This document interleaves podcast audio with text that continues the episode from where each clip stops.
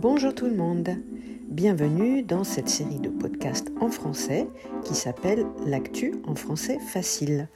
Je m'appelle Lydia et chaque semaine je publie un podcast à propos d'un ou plusieurs sujets d'actualité en utilisant du vocabulaire simple afin de vous aider à progresser en français et être capable de parler de sujets du quotidien.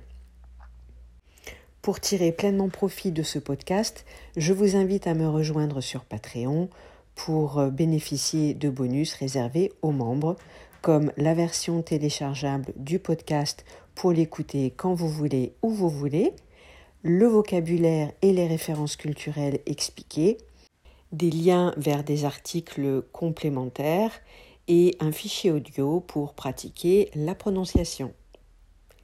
C'est parti pour le cinquième épisode de L'actu en français facile.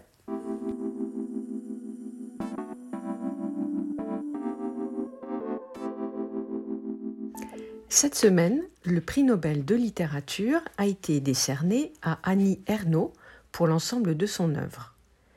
Annie Ernaux a aujourd'hui 82 ans et a publié son premier roman sur le tard, comme on dit. C'est en 1974, à l'âge de 33 ans, qu'elle a écrit son premier récit, Les armoires vides. Dès son premier livre, elle s'est inspirée de sa vie personnelle en parlant du point de vue d'une étudiante en littérature comme elle. On y retrouve certains de ses thèmes récurrents dans toute son œuvre, comme l'importance de ses parents, le tiraillement qu'elle a ressenti entre deux milieux sociaux, celui de ses parents anciens ouvriers qui ont ouvert un bar en province et le milieu bourgeois auquel elle est confrontée de plus en plus en poursuivant ses études. Lors de mes recherches, j'ai appris qu'elle tenait particulièrement à faire la distinction entre les mots récit et roman. En effet, un roman raconte une histoire totalement fictive et imaginaire, alors qu'un récit se base plus sur des faits réels, même s'ils sont plus ou moins modifiés ou romancés. Clairement, ces récits sont féministes. En racontant son vécu et sa vie en Normandie, elle parle de sujets très actuels et universels. Par exemple, l'ascension sociale de ses parents, son mariage, sa sexualité et ses relations amoureuses, son environnement social, son avortement, la maladie d'Alzheimer de sa mère, la mort de sa mère, ou encore son cancer du sein. Son œuvre n'est pas très médiatisée.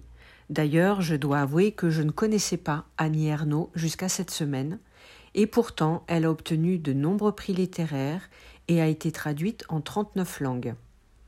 Elle est aussi une source d'inspiration pour toute une jeune génération de femmes, comme en témoigne le grand nombre de thèses et d'études dont son œuvre est le sujet. Plusieurs de ses livres ont été adaptés au théâtre et au cinéma, comme par exemple le film L'autre, d'après le livre L'occupation, sorti en 2008. C'est l'histoire d'Alex qui rêve de vivre une vraie vie de couple avec Anne-Marie alors qu'elle souhaite rester libre. Elle décide de rompre, mais lorsqu'Alex a une nouvelle petite amie, Anne-Marie se laisse posséder par sa jalousie et devient menaçante. Il y a aussi le film Passion simple, d'après le livre du même nom, réalisé en 2020. C'est l'histoire d'une passion interdite entre une jeune femme et un homme marié homme d'affaires étranger originaire des pays de l'Est. La critique a été assez mitigée concernant ce livre. Pourtant, il s'est vendu à 200 000 exemplaires et a été traduit dans toute l'Europe, ainsi qu'aux États-Unis et au Japon. Et puis, il y a le film L'événement, d'après le récit du même nom, sorti en 2021. L'histoire se déroule en 1963. Anne, l'héroïne, est une brillante étudiante d'origine sociale modeste qui suit des études de lettres dans une université de province. Elle se retrouve enceinte à une époque où la contraception et l'avortement sont illégaux. Elle ne peut donc pas se faire aider de ses amis ni des médecins.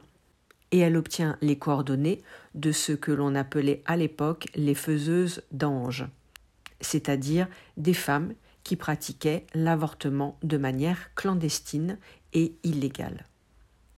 Plusieurs de ces livres sont également sortis en version audio, ce qui peut être très intéressant pour pratiquer le français. Le fait de lire et d'écouter en même temps va être très profitable pour pratiquer la prononciation, pour s'immerger plus facilement dans le livre et donc euh, se focaliser peut-être un petit peu moins sur euh, le texte et sur le vocabulaire, mais malgré tout d'apprendre euh, du vocabulaire en contexte. Vous retrouverez tous les liens de ces livres audio dans la transcription écrite du podcast sur Patreon. Maintenant que j'ai découvert Annie Ernaux. J'ai très envie de lire ses livres et de voir euh, les films qui ont été euh, adaptés au cinéma. Et euh, j'ai également envie de faire une vidéo à ce sujet, notamment en prenant des extraits d'un de ses films. Dites-moi dans les commentaires si ce type de vidéo peut vous intéresser. J'espère que ce podcast vous a plu et je vous dis à très bientôt dans un prochain podcast ou une prochaine vidéo.